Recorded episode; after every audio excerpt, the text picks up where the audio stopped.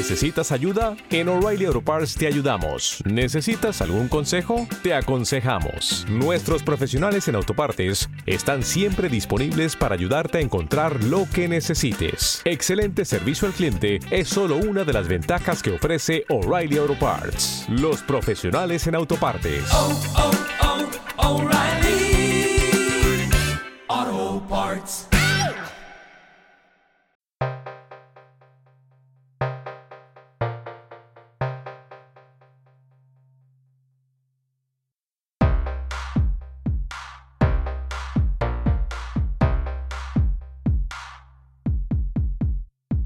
En alto rendimiento estamos con Piti Pinsac, es licenciado en Ciencias de la Actividad Física y el Deporte por el INEF de Barcelona, eh, DEA en, en Anatomía Morfológica y es el director de Educación, Investigación y Desarrollo del Método Hipopresivo en el Centro Internacional Marcel Coffrier.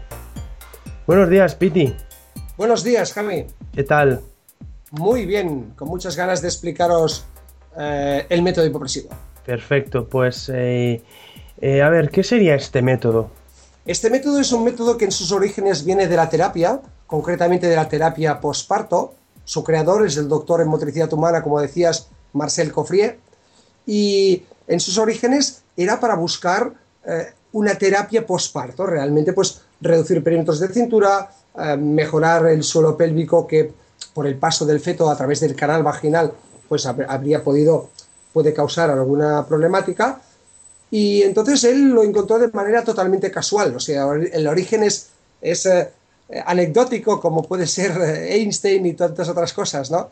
Fue en, sus, en su trabajo en clínica en base a observaciones con pacientes, viendo que cuando hacía un tacto vaginal, algunas mujeres hacían un gesto como de expansión torácica, ¿no? De, uy, eh, qué susto, ¿no? Y esto vio él que provocaba como una succión, le denominó aspiración diafragmática, y lo verificó, verificó con manómetros, con captadores de presión, eh, vio que realmente había una disminución de presión en las tres cavidades donde él podía introducir manómetros, que es la cavidad torácica, la abdominal y la pélvica. Eh, al ver que disminuía la presión, lo vio interesante porque todos los aumentos de presión sabes que, sabemos que pueden generar pues alguna distensión en algún tejido músculo conjuntivo, ¿no? Entonces estas disminuciones de presión él las vio bien, pero además observó que el suelo pélvico, sin decirle a la mujer que se contrayera, había una actividad eh, eléctrica y lo valoró con la electromiografía de profundidad y lo mismo sucedía con la faja abdominal. Entonces, debido a la disminución de presión en las tres cavidades, le llamó este nombre tan poco, eh, tan poco mm, publicitario, de poco marketing, que es hipo, disminución, presivo, ¿no? Disminución de la presión. Ahí está un poco el origen de este método, que lo que busca es esto, es una disminución de la, disminución de la presión en las tres cavidades, eh, en algunos casos muy palpable, en otros no tanto, pero mm, que en realidad eh, lo que aporta son unos beneficios mm, muy, eh, muy, muy diferentes a los que obtenemos con los ejercicios tradicionales. Eh, realmente esta diferencia de que los ejercicios normalmente aumentan la presión, que esto no es ni bueno ni malo, si tu cuerpo lo aguanta no hay ningún problema, pero esta diferencia de que los ejercicios, la vida, eh, eh, la actividad física en general es hiperpresiva y esto es hipopresivo, es lo que lo diferencia. Realmente esto es el método hipopresivo. Ujú. Y esta es, y esta es lo que sería la, la gran novedad, ¿no? Eh, en cuanto, por ejemplo, a los beneficios, si vamos a buscar los beneficios, claro, eh, una de las cosas que él buscaba era, después de un parto, reducir el perímetro abdominal. Y yo sé que puede sonar a marketing, pero realmente vemos que todos los profesionales que trabajan con el método hipopresivo, sean de la terapia, fisioterapeutas, matronas, enfermeros, eh, enfermeras o médicos, o sean de la actividad física, pues instructores, profesores de educación física, eh, todos nos encontramos con que después de dos meses de práctica hay una disminución que puede ir entre un, un 4 y un 10%. O sea, la media sería entre un 6, un 8% de disminución de la cintura. Estamos hablando de pues, una persona normal entre 4 o 6 centímetros de cintura en dos meses. Yo, hasta este momento, no teníamos ningún ejercicio físico que nos diera estos resultados, reducción del perímetro de la cintura. Y en cambio sí que tenemos muchísimos alumnos en centros deportivos que lo y, digamos clientes que lo que desean es reducir su perímetro de la cintura. Pues esto es una de las principales eh, mejoras que logramos. Luego, evidentemente, todo esto se logra a través de un ejercicio que es, eh, para definirlo de alguna manera, eh, el hipopresivo es un ejercicio postural y respiratorio, por así decirlo. Entonces, este ejercicio postural que provoca mejoras posturales y funcionales pues importantes que revierten en mejoras estéticas, o sea, la persona se ve mejor. al tener una faja abdominal más reducida eh, y más activa, yo diría, porque luego una de las cosas que valoramos es un test que es un test un poco subjetivo, eh, pero que evidencia una, una actividad, ¿no? que es el test de la tos. Cuando la persona tose, vemos que hace la faja abdominal. Si vemos un niño de 5 o 6 años, al toser la faja se contrae, pero va hacia adentro. En una persona adulta, si ha estado mucho tiempo sentado, una persona inactiva o incluso una persona con mucha actividad física, al toser en la mayoría de los casos va hacia afuera. O sea, se ha perdido algo, llamémoslo reflejo, llamemos coactivación, como quieras, pero se ha perdido algo. Vemos que esto con la práctica de, hipopresivos, la, la, persona lo vuelve a recuperar. Y claro, el hecho de que la faja vaya hacia afuera al toser o reaccione y se contraiga, es totalmente la cara y la cruz cuando va hacia afuera, pues puede generar incluso, pues a largo plazo, eh, si es haciendo deporte, haciendo gritos, puede generar pues problemas a nivel de tejido, o sea, estamos hablando de hernias abdominales, inguinales, umbilicales. El hecho de tener esta faja activa, pues va a evitar esto. Y en la mujer, lo mismo sucede con el suelo pélvico. Observamos que cuando tose y el vientre va hacia afuera, el suelo pélvico también va hacia abajo.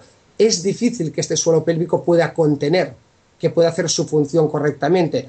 Eh, ¿Qué puede pasar? Pues que se escape alguna gota de orina. Es el principio de, la incontinencia urinaria. O sea, a partir de entonces tendremos un problema. ¿no? Es una sintomatología que normalmente va eh, apareada con una patología. ¿no? Entonces, bueno, por el carácter postural sería esto, pero por el carácter respiratorio regulamos los parámetros respiratorios porque estamos incidiendo sobre algo que también ves en, en fitness y en deporte, no se tiene nada en cuenta, que es ¿Cómo está la musculatura respiratoria de este, de este triatleta? O de este velocista, es importante su respiración, o este futbolista, o de este ciclista. Es importante que tenga un diafragma mm, normal, en buen estado, que se mueva bien. Pues dices, pues claro, oye, el diafragma es el principal músculo inspirador. Pues, ¿sabes lo que nos sucede, Javi? Que valoramos a los triatletas, valoramos a, a maratonianos, valoramos a futbolistas y tienen un diafragma tenso pero tenso como una roca. Hay, hay 4 grados de tensión en diafragma que lo valoran así los fisios, de 0 a 3. Pues el 80% de los fondistas están entre un 2 y un 3. O sea, más tenso no puede estar. Y cuando un músculo diafragmático está tenso, cualquier persona puede entender que no se mueve mucho. Si está tenso, está tenso. O sea, ni baja ni sube. Entonces, estamos con el problema de que este diafragma no hará una buena eh, mm, respiración, no nos va a proporcionar una buena inspiración. Entonces, eh, con el método hipopresivo lo que logramos es disminuir esta tensión del diafragma, porque si el diafragma está tenso, está más bajo. Si el diafragma está más bajo, alguna pared tiene que ceder. Alguna pared, digo, de la cavidad abdominopélvica. Si es mujer, el suelo pélvico posiblemente se hunda. Si es hombre, posiblemente la faja abdominal vaya hacia afuera. Si relajamos el diafragma, se moverá más, y además tendremos la posibilidad, le damos la posibilidad a la faja abdominal y al suelo pélvico de ponerse en su sitio, ¿me explico? A nivel respiratorio es muy importante y luego, claro, como se hacen en apnea, nos encontramos con que hay unas mejoras en los parámetros sanguíneos. O sea, el organismo dice, a ver, aquí hay un exceso de CO2 provocado por unas isometrías o por un movimiento, porque hay ejercicios hipopresivos estáticos, pero también los hay en dinámicos, y este CO2 no lo elimina usted, porque está en apnea. Entonces, ¿qué hace? Aumenta los glóbulos rojos. Previo al aumento de glóbulos rojos hay un aumento de eritropoyetina. Y estamos viendo esto, lo estamos verificando y no tenemos todavía investigaciones publicadas, pero sí que los resultados de los mismos deportistas están bastante eh, inquietos, diciendo, wow, sin un entreno específico mejoro mi capacidad a nivel de, parámetros sanguíneos, es importante, me explico. y, bueno, eh, en definitiva, eh, un buen diafragma también hace que los factores vascularizantes, digamos, el retorno venoso sea mejorado, por lo tanto, personas con piernas pesadas o con tendencia a varices, vamos a evitar que esto sea tan, eh, digamos, eh, que sea tan frecuente, esto también es muy importante, y sobre todo, bueno, tener una faja abdominal que realmente tiene, pues esto, un 4, un 8 o un 10% menos de perímetro con el mismo porcentaje de grasa, nos encontramos que tenemos una eficaz protección lumbopélvica. Esto sí que sería una auténtica estabilidad lumbopélvica. Se habla mucho, tú lo sabes, en fitness y en ejercicio físico, de estabilidad lumbopélvica. Y lo valoramos con unos test que, que mismo vemos que hay eh, algunas deficiencias o que mm, estamos todos de acuerdo en que, bueno, tampoco se valora muy bien la estabilidad lumbopélvica. Oiga, la estabilidad lumbopélvica tal vez si nos acercamos más al sentido común, que es lo que pide la, persona de la calle, que es, oiga, ¿yo cómo puedo reducir mi cintura? Te está diciendo directamente, quiero mejorar mi estabilidad lumbopélvica, quiero una faja que haga de faja. Pues esta es la pregunta que yo traslado a todos mis colegas que están con el core, con estabilidad lumbopélvica, que me parece muy bien y que hay mucha investigación publicada, muchísima. Y que en hipopresivos estamos en ello y que pocos métodos han publicado en tan poco tiempo tantas cosas en revistas de alto índice de impacto todavía algo, hay, pero todavía no, pero estamos en ello. Este por ejemplo, para que tengas una idea, Javi, eh, se han presentado el año pasado, presentaron tres tesis doctorales. Este año hay seis pendientes, todas sobre el método hipopresivo. Ya me gustaría que todos los métodos de trabajo, eh, no vamos a decir nombre, que estamos utilizando en los gimnasios, tuvieran estas garantías ¿no? a nivel, eh, digamos, universitario o, o, de, digamos, garantías docentes de que están funcionando. Eh, Piti, para que la gente, las personas que nos oigan lo tengan claro, este método hipopresivo, ¿de qué tipo de ejercicios se compone? Vale, como te comentaba, son ejercicios básicamente, mira, eh, Marcel, y lo hemos verificado nosotros ahora investigando con él, que, eh, o sea, lo hemos podido comprobar, que él ya lo sabe desde hace años, se ocupa mucho de, de temas posturales, o sea, determinadas posturas hacen, o sea, acciones posturales, hacen que la faja abdominal y el suelo pélvico se vaya contrayendo cada vez más sin que la persona le dé la orden voluntaria. Esto es muy importante, puede parecer, parecer cualquier cosa, pero para nosotros es muy, muy importante porque nos vemos con profesionales, que son los que tenemos en los cursos, profesionales de otros métodos, de otras técnicas, que tienen un tono de esfuerzo, o sea, una rigidez en la faja abdominal, que casi es imposible lograrla. O sea, lograr una hipertonía de la faja abdominal, Javi, de un músculo que más bien es fásico, es un músculo, o sea, que se, tiene tendencia a relajarse con la edad, esto es realmente muy difícil de lograr. Pues hay personas que tienen la faja abdominal totalmente rígida de estar todo el día contrayendo esta misma faja abdominal. Y esto, claro, va, es antinatura, para decirlo de alguna manera suave, ¿no? Porque lo que tiene que hacer la faja abdominal es un momento dado, en un gesto tal, contraerse, y el suelo pélvico igual, para evitar que, para hacer de faja, o para hacer de suelo pélvico y para evitar que sucedan pues cosas como incontinencias, como hernias o así, ¿no? Entonces él vio que lo importante es la postura. Em, o sea, realmente son unas pautas posturales que, en algunas coinciden con algunos métodos. Es una muy buena, em, digamos, estiramiento axial, ¿sí? En, diferentes en diferentes posiciones, ya te, decía antes, estáticas, pero también dinámicas, que cuesta más mantenerlo. Eh, una activación de los músculos del de la musculatura antagonista del diafragma, porque si eh, posturalmente hablando hablo, ¿eh? si tensamos los músculos antagonistas del diafragma, ¿qué va a pasar? El diafragma se relaja, genial, es lo que buscamos. Entonces, eh, estamos hablando de los serratos, una activación de los serratos constante y mantenida, lo que se, lo que se denomina en algunos casos una activación una, mantenerlo activado durante toda, toda la ejecución de la práctica del método hipopresivo.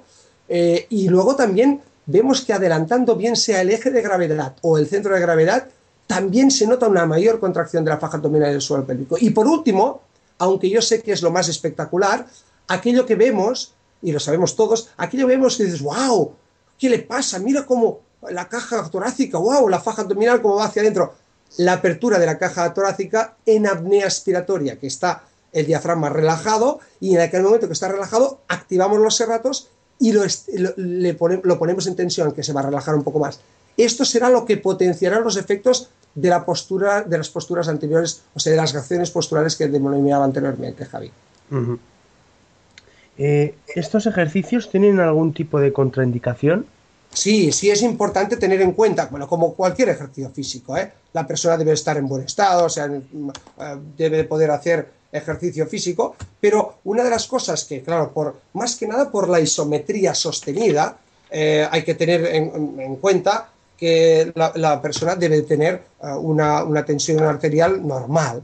O sea, que si vemos que es una de las cosas que nosotros recomendamos siempre. Recomendamos, miren, mire la tensión arterial antes de empezar, mire la tensión arterial después. ¿Y qué ha pasado? ¿No se ha movido? Perfecto. Eh, resulta que la tensión arterial, y hablamos de la diastólica, por así decirlo, la, para que lo entendamos, la baja, ¿no? Que la tensión uh, diastólica es, ha aumentado mm, volvemos a ver qué pasa después de dos, de dos a tres horas. Si ha bajado, perfecto, pero si no ha bajado, es que la capacidad de distensión, de distensión de las arterias no es buena y se mantiene elevada. Esto lo tendríamos que verificar siempre antes de que una persona hiciera cualquier tipo de ejercicio físico. ¿Por qué?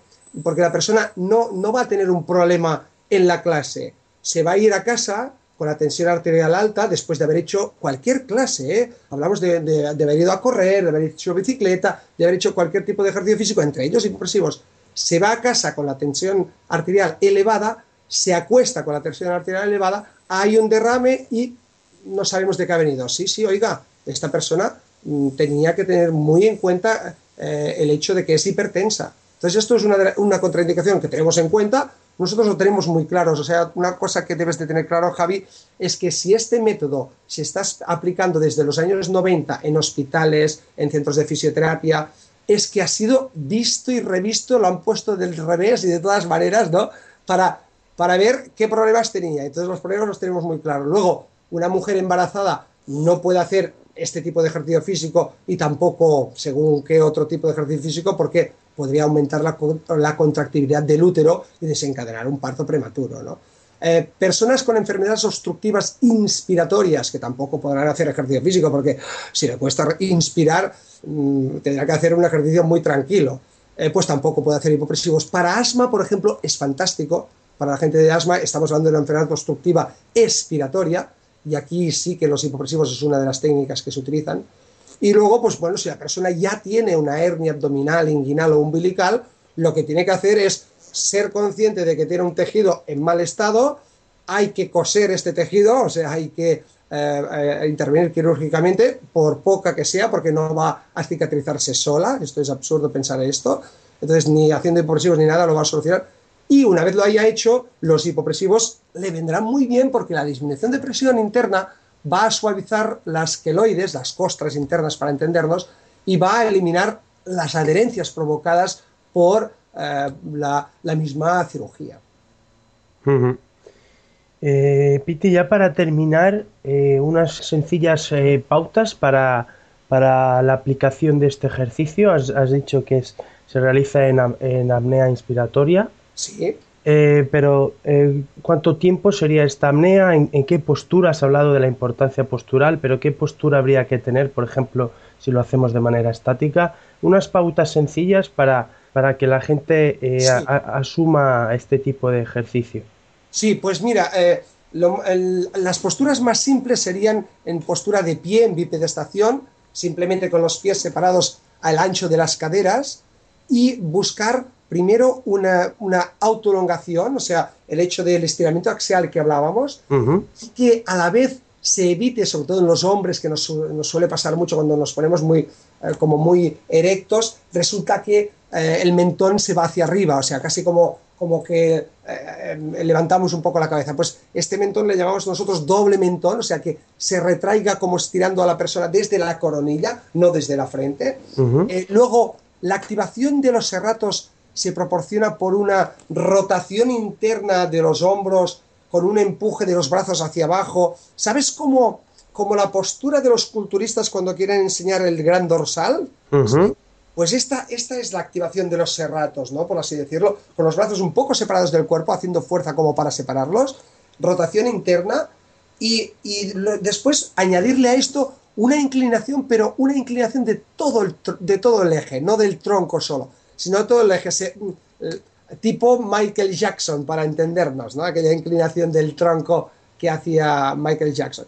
Y en esta posición... Inclinación hacia adelante, ¿no, Piti? Sí, exactamente, una, una inclinación del eje de gravedad. Esto provoca todas estas acciones, disminuyen un poco la presión en la cavidad abdominopélvica y activan la faja abdominal del suelo pélvico. Y para potenciarlo, simplemente una inspiración de dos segundos, una exhalación de cuatro segundos, lo repetimos tres veces.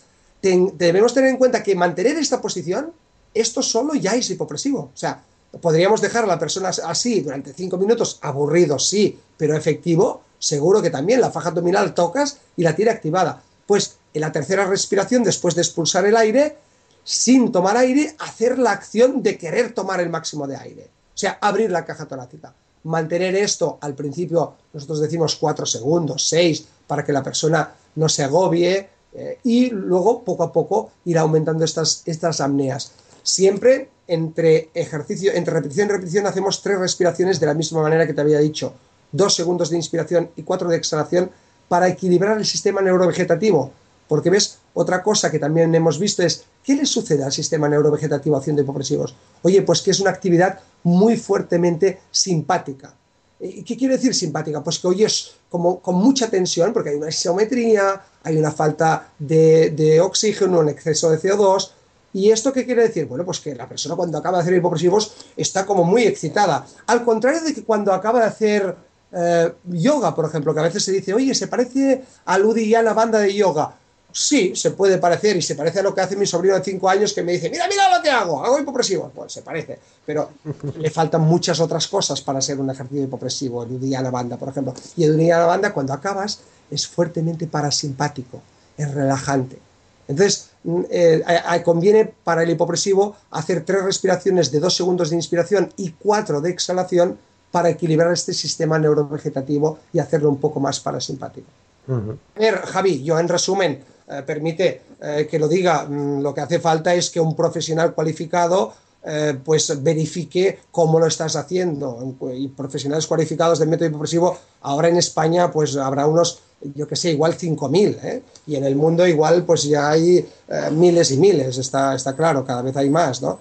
yo aconsejaría que cualquier persona que quiera aprender hipopresivos, pues busque un profesional eh, cualificado en el método que esté formado por el doctor Cofrie o cualquiera de los que formamos su equipo docente. claro. Pues eh, Piti, eh, en nombre de todo el equipo de alto rendimiento, te agradezco esta charla magistral sobre el método hipopresivo que, nos has ofrecido en la mañana de hoy. Pues te lo, agradezco muchísimo a ti, Javi, y a Revista Alto Rendimiento en general. Gracias a vosotros. ha sido un placer. Un saludo, Piti. Un saludo. Hasta pronto.